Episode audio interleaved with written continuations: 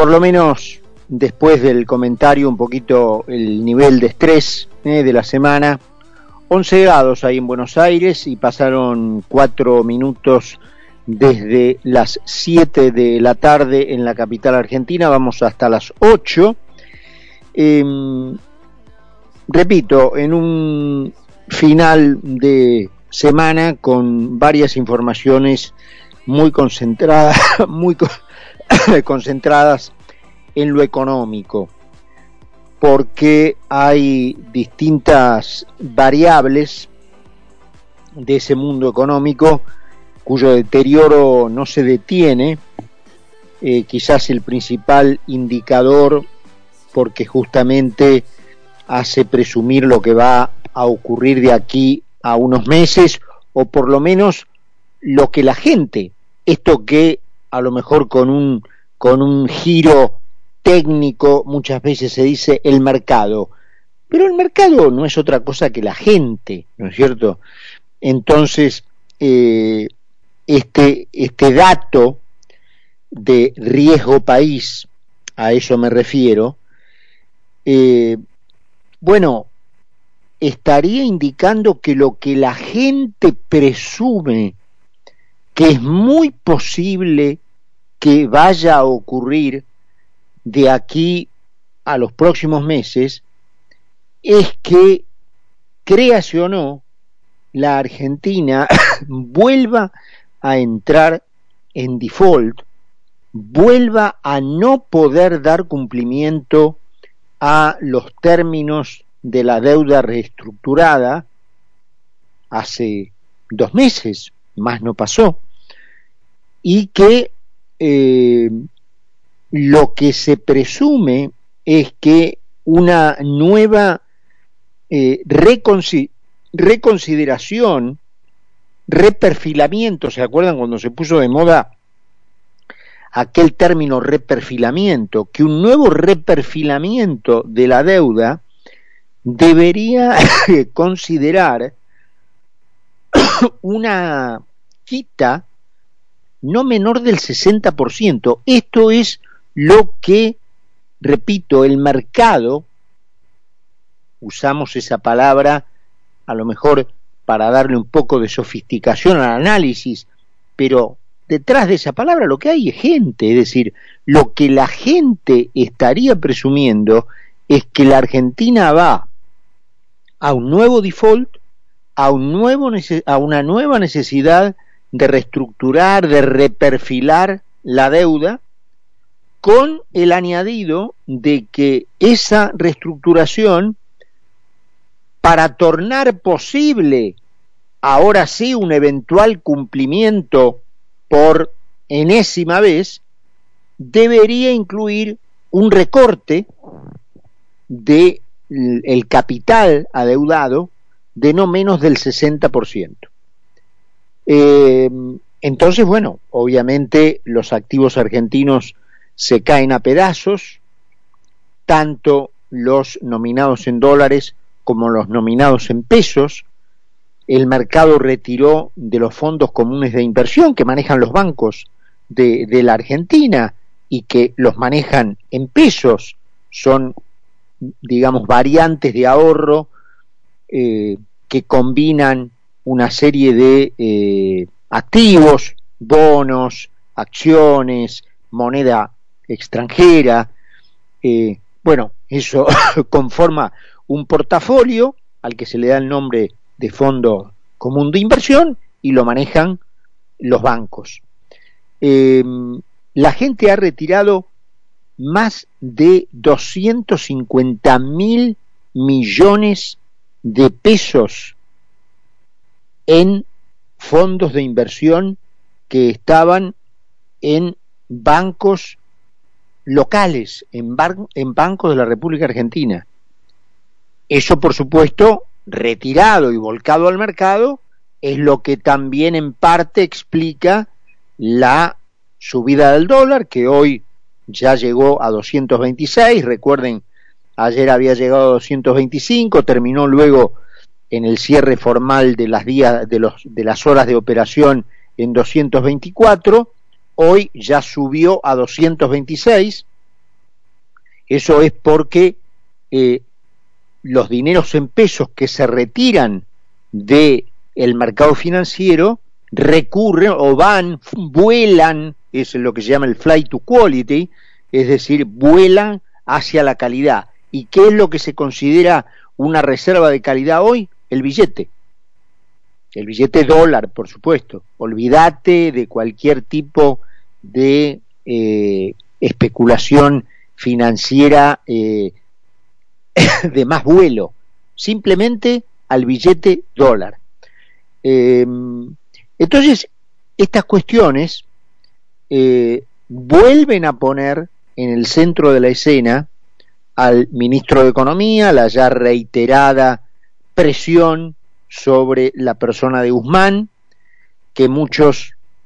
eh, hacen prácticamente un sinónimo del el ataque al ministro al ataque al presidente, es decir, se lo ataca al presidente por la vía de atacarle prácticamente al único alfil que le ha quedado, en plena eh, época anual de liquidación de dólares por los términos agropecuarios, básicamente,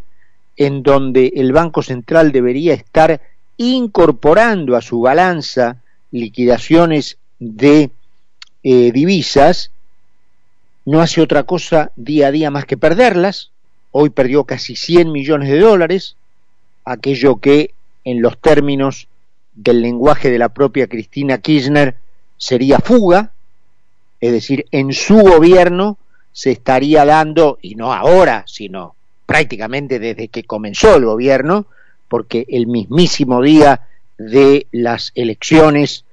paso, ni siquiera de las elecciones generales, de las elecciones paso de 2019, eh, con la certeza de que el kirchnerismo iba a ganar las elecciones, los dólares se iban de la Argentina, es decir, que bajo el propio gobierno de la señora de Kirchner, porque este es el gobierno de la señora de Kirchner, em, se produce lo que ella le endilga a los demás, es decir, la fuga de dólares todos los días. Em, y supongo que a ella le cabrán las generales de la ley que ella misma establece. Es decir, supongo que ella entenderá que su gobierno es el que permite, estimula y en muchos casos financia la fuga de los dólares que se van de las cuentas del Banco Central. Pero a mí me llama la atención, digamos, por lo menos las informaciones que me llegan a mí, como una especie de,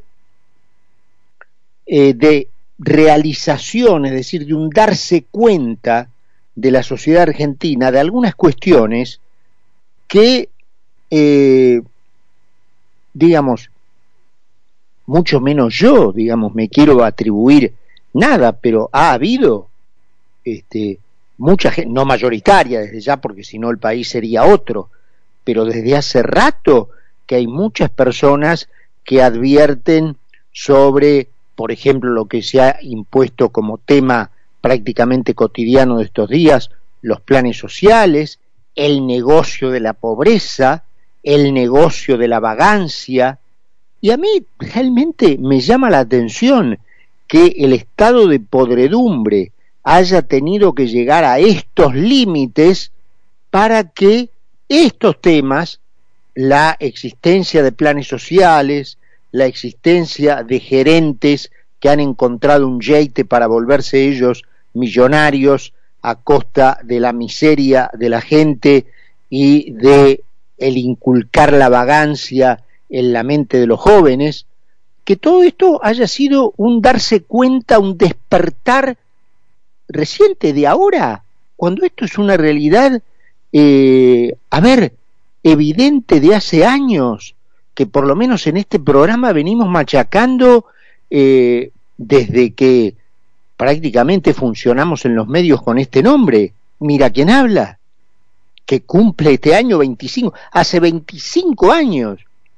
que venimos recitando que,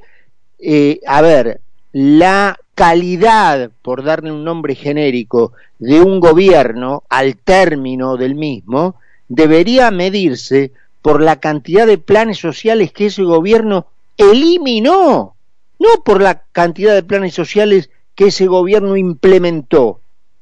Y en la Argentina se ha impuesto, eh, se ha naturalizado de a poco la idea que un gobierno era, la palabra preferida, sensible por la cantidad de planes sociales que instrumentaba. No, el gobierno más sensible de todos es el gobierno que más planes sociales elimina. Porque si los planes sociales no son necesarios, quiere decir que la gente tiene trabajo digno, tiene un ingreso que retribuye una prestación, que retribuye un ser útil a los fines productivos de una compañía, de una empresa, de una fábrica, de una este, eh, compañía de servicios, de lo que fuere. Esa es la verdadera dignidad. Entonces, digamos que esto, eh, a mí me llega información de que en la Argentina se está como a ver, como despertando una, una masa mayoritaria de gente que se acaba de dar cuenta de esto ahora, que efectivamente eh, la idea de un gobierno sería trabajar para eliminar los planes sociales, no para multiplicarlos. Que esto sea una cosa que recién ahora una mayor o una, una cantidad de gente cada vez mayor se va dando cuenta, es algo que la verdad no deja de ser, no porque me la quiera dar de nada, pero no me deja de sorprender, porque es una cosa lógica. Es decir, a ver, ¿qué es preferible? tener eh, limosnas, pasar la gorra o eh, levantarte vigorosamente cada, cada mañana sabiendo que sos una pieza importante, una pieza esencial en el, el, aparato productivo del país, sea para producir bienes, sea para brindar servicios. Eso es una cosa eh, de sentido común.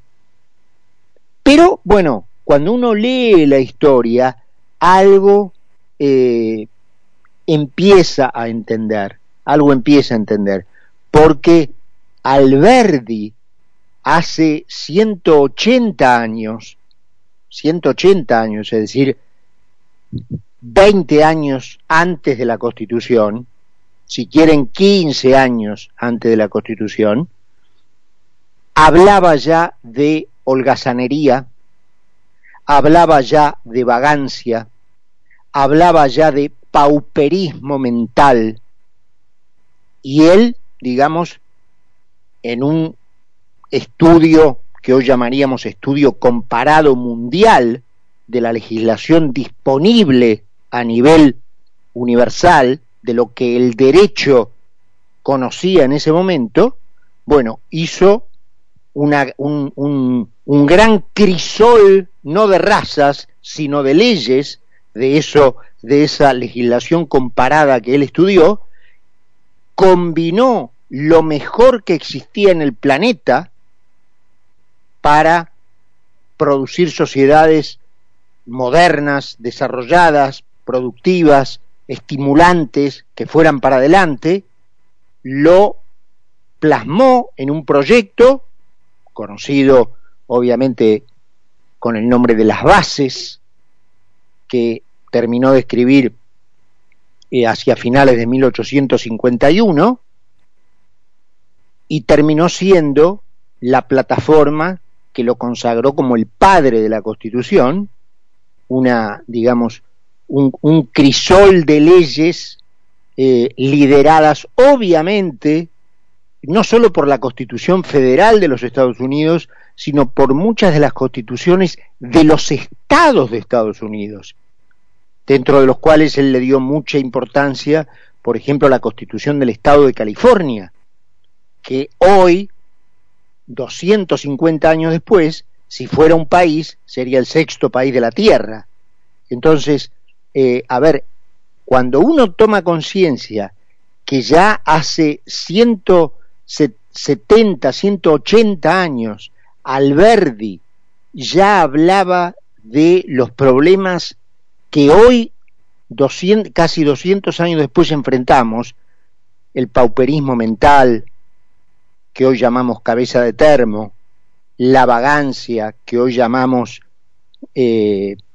gerentes de la pobreza, eh, la holgazanería, que hoy llamamos piqueterismo, cuando tomamos conciencia de que eh, quien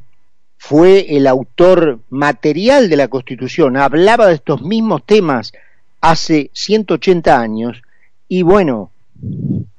viste, te lleva a decir y algo, algo hay, ¿no? Esto, para redondear este comentario, eh, la Argentina en un momento dado de su historia, allí, cuando Alberti toma ese protagonismo histórico eh, en la Argentina, es como que hubiera ido a un restaurante de instituciones, no un, un restaurante de comidas, un restaurante de instituciones, pidió el menú y en el menú había, porque después de todos las recetas exitosas y las recetas fracasadas se conocen en el mundo, ya se conocían en la época de Alberdi, tan bien como se conocen hoy, eh, y allí en el menú estaban efectivamente las recetas que producían éxito social, económico, cultural, de desarrollo espiritual de las personas, y las recetas, las comidas, entre comillas, que producen fracaso social, económico, cultural, de todo tipo. Y la Argentina, lo que, lo que ocurre que también como a las personas, hay recetas, hay comidas, dicho esto obviamente de modo metafórico, em, que te gustan, que la química de tu cuerpo te, te, pide, te sentís tentado a esas comidas, porque la naturaleza con la que estás formado te, te, reclama, te inclina hacia esas comidas. Pero vos sabés que si las elegís y si las comes, te hacen mal. Te hacen mal. Por otro lado, hay otras comidas que la, la química, la naturaleza de tu cuerpo rechaza, no le gustan. Por el sabor, por lo que fuere, no le gustan. Pero a nivel racional, a nivel consciente, sabes que te hacen bien. Entonces estás en una disyuntiva. ¿Qué haces? ¿Elegir la comida que te gusta que te da el placer inmediato, la raviolada que te estalla en el cerebro, o la ensalada, pero que te mata, que te mata, a mediano y largo plazo te mata, o la ensalada de espárragos, que es insulsa, con agua mineral, que es insulsa, que no sirve para nada, pero que sabes que te convierte en un atleta de alta competencia. ¿Qué haces? La Argentina cuando entró de la mano de Alberdi a ese imaginario restaurante de instituciones, eligió el menú que no le gustaba, pero que sabía que le hacía bien, porque las instituciones que Alberdi eh, diseñó no le gustaban a la Argentina, como no le gustan hoy en día, en aquel momento tampoco le gustaban. Pero primó la racionalidad de un conjunto iluminado de personas que les hizo elegir para el país esas instituciones. Y la ensalada de espárragos con agua mineral transformó efectivamente a un desierto infame, a un gordo fofo que no podía correr ni el colectivo, en un atleta de alta competencia en menos de 30 años y que lo siguió, pese a los barquinazos, lo siguió manteniendo en forma otros 70 años más, se le dio, le dio casi 100 años de alta competición y entreveró a la Argentina entre los primeros países del mundo. A mediados del siglo XX, la Argentina fue de nuevo al restaurante, pero no pidió la ensalada de espárrago con agua mineral, pidió los ravioles, la lasaña, este, se fumaba tres o cuatro pasos, eh, entre plato y plato, obviamente se tomó seis botellas de vino, este, le dio una buena cantidad de café al final, lo mezcló un poquito con estupefacientes para hacer mejor el placer, se dio la que se venía privando desde hace un siglo. Placer inmediato. Resultado a largo plazo, el que tenemos hoy. Y esto era ya evidente. A mí, que haya un despertar sobre que ahora estamos rodeados de vagos, sobre que ahora tenemos holgazanerías, que un conjunto de vivos vio ese filón y dijo acá nos metemos, nos hacemos millonarios nosotros mientras mantenemos esto en la miseria. Que todo esto sea una novedad, no digo una novedad, pero que la gente esté ahora súper indignada, la verdad que a mí me asombra el asombro. ¿Y ahora te asombras? En fin, vamos a presentar el programa. Saben que a partir de ahora cambiamos, no tenemos nota con protagonistas, sino que conversamos entre nosotros con Charlie dentro de un ratito nomás. Eh, y después ya tenemos directamente nuestra agenda deportiva con Iván Nordi. Presentamos, mandamos toda nuestra publicidad y ya conversamos con Carlos Poncio. Carlos Mira y Carlos Poncio hacen Mira quién habla. Mira quién habla por concepto 955